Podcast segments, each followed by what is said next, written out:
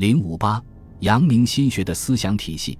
王守仁受陈宪章、詹若水思想的影响，远承孟子，进揭露九渊，建立了以良知为本体、以知良知为方法、以知行合一为特色的心学理论体系。破山中贼与破心中贼，王守仁所处的时代，正是朱明王朝统治危机四伏之时。当时土地兼并日益激烈。社会矛盾日益尖锐，农民起义此起彼伏，进入了一个高潮期。统治集团内部的矛盾也不断激化，内有宦官专权，外有藩王叛乱，王朝的权威急剧衰落。尤其使统治集团忧虑的是，僵化的程朱理学日益丧失控制人心的作用，社会风气越来越恶化，以致王守仁惊呼：“今天下波颓风靡，为日已久。”何异于及格临绝之时？为了维护大明帝国的统治秩序，王守仁不遗余力。他曾先后平定宁王朱宸濠的叛乱，镇压江西、福建、湖南、广东一带的农民起义和广西思恩、田州八寨瑶族壮族起义。他在平定藩王叛乱和镇压农民起义的过程中，深深感到破山中贼易，破心中贼难。如果仅靠武力，那只能从表面上暂时解决问题，不能从根本上杜绝民众反叛。民虽革面，谓之革新。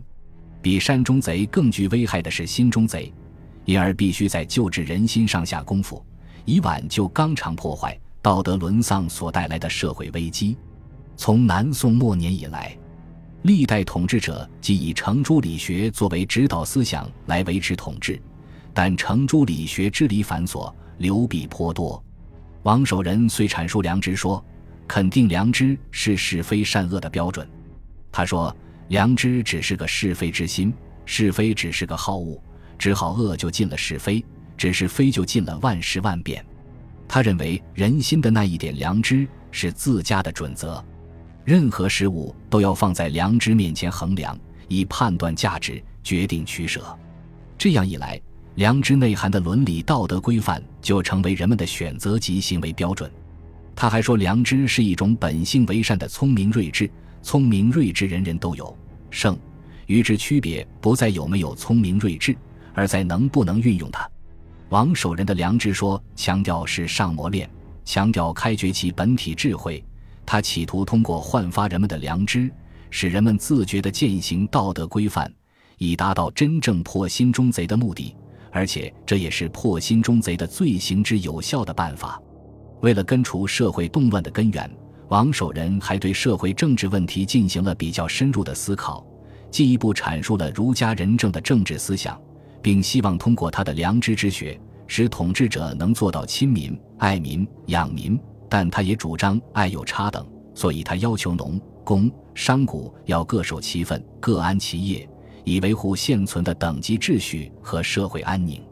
同时，王守仁还对乡村社会的组织和控制问题提出了一套颇为独特的乡治理论，其南赣乡约的制定和推广，可以视为王守仁乡治思想的典型体现。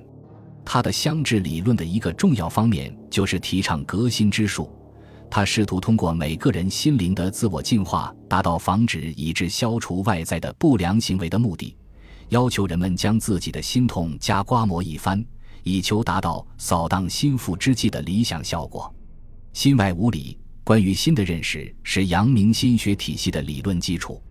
心的内涵是十分丰富的，心是人们的感知认识，表现为一种主观精神，心与身是不可分割的。人们的一切活动或行为均受心的支配，人们与外部世界的关系全然维系于心。物和时不过是心的某种外化，天地万物不能离开心而独立存在。王守仁循着陆九渊“宇宙便是无心，无心即是宇宙，心即理”的本体论思想，进一步提出了“心外无物，心外无事，心外无理，心外无义，心外无善”的理论命题。他曾以著名的山花名记之喻说明心无关系，认为你未看此花时，此花与汝心同归于寂；你来看此花时，则此花颜色一时明白起来，便知此花不在你的心外。又天没有我的灵敏，谁去养它高？地没有我的灵敏，谁去抚它深？然而王守仁的心外无物，心外无理的归宿是心外无善。他所谓的心及其灵明知觉，不是一种认知能力，更重要的是指纯然至善的道德良知。王守仁进一步把良知这种道德意识与心学思想结合起来，扩充了它的内涵。他根据自身的经历，对孟子良知之意的体认逐步深化，并运用良知来解释《大学》的知，使二者统一起来，并对良知的内涵做了系统的阐发。指出良知者，心之本体。夫心之本体，即天理也。天理之昭明灵觉，所谓良知也。这种把良知和无心完全等同起来，并把道德良知说成是心之本体的思想，显然是为了突出心学的道德属性，以激起人们的内心道德情感，提高维护封建道德的自觉性。王守仁还强调，良知、心、性。理同一，皆归宗于无心。良知即是性是理，是天赋与人心固有的道德规范。因此他说：“此心无私欲之弊，即是天理，不须外面添一分。以此纯乎天理之心，发之是父便是孝，发之是君便是忠，发之交友治民便是信与仁。只在此心去人欲，存天理上用功便是。”王守仁之所以将良知赋予天理的崇高地位，强调良知的性质和作用，其目的是增强人们践行伦理道德的自觉性，从而克服诸学所造成的不良影响，为破心中贼服务。治良知，治良知是阳明学说最基本的理论。王守仁把孟子良知说的内涵加以扩充，对儒家认识论和修养观的思想加以继承和改造。可以说是他心外无理、心外无事、心外无物思想合乎逻辑的深化。由于良知在心中是人人皆备，所以要达到对良知的把握，不需要向外用功，只要诚心正义反省内求就可以。这是一种十分明确的道德修养活动。治良知作为王守仁创立的道德修养论，它包括体认良知和实现良知两个方面。体认良知指的是人本身的身心修养，包括正心、顿悟、克己等心上功夫，使先天固有的良知本体得以复明。实现良知实际上是道德修养见之于行动的问题，也是修养的目的所在。王守仁继承了儒家格物致知的思想，但他所说的格物与朱熹所说的格事实物之理不同。他说：“物者，是也。”凡意之所发，必有其事；义所在之事，谓之物。格者正也，正其不正，以归于正之谓也。既然物就是义支配下的事，如是亲、事君、交友、治民等，那么心义不正，物事也就不正。实现良知，就是要通过正心、诚意来正物、正事，要求人们按照儒家伦理道德规范去为人处事。从这个意义上讲。王守仁的致良知，又是以存天理、去人欲为其宗旨和归宿的，并未超出理学的规范。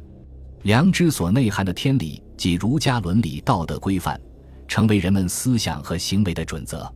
所以，王守仁认为，讲修养必须使良知在现实行动中体现出来，在为人处事中做到去恶为善。他强调，道德修养和道德践行相统一。要发扬道德与正事合而为一的传统，道德践行要包括从政、处事等事功方面的内容，并主张以道德践行来衡量道德修养，实现良知，就是要改变道德与事功间存在的某些脱节现象。王守仁这种将道德修养与事功统一的思想，有其积极作用。此外，王守仁还认为，实现良知必须通过世上磨练。来不断增强道德修养，要言行一致。王守仁虽然把良知说更加理论化和系统化，但他强调活泼泼的良知这种主体道德意识的作用，在道德修养上注重世上磨练，二者不免又存在某些矛盾。正由于他们之间的矛盾，埋下了后来王学分化的契机。知行合一，理学是以做圣人为目标的心性之学。因而，他的知行观主要是讨论道德认识与道德建律问题。王守仁龙场悟道，认识到相求之于外物皆物也。第二年，他应聘主持贵阳书院，提出了知行合一。他从心即理的观点出发，指出朱熹将物理无心中判为二事，导致知行之所以为二的原因。于是，他针对朱学造成知行脱节、空谈道德性命而不躬身践行之弊，提出了他的观点。他曾自道其知行合一宗旨，说：“此须是我立言宗旨。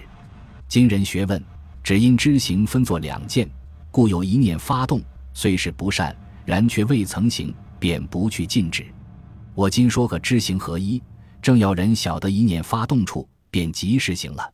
发动处有不善，就将这不善的念克倒了，需要彻根彻底，不使那一念不善积伏在胸中。”此时我立言宗旨，这说明王守仁提倡知行合一说的目的，就是要求人们确立一个信念：只要人们在刚开始意念萌动时，就照善的道德规范去做，把不善消灭在思想萌动的状态中。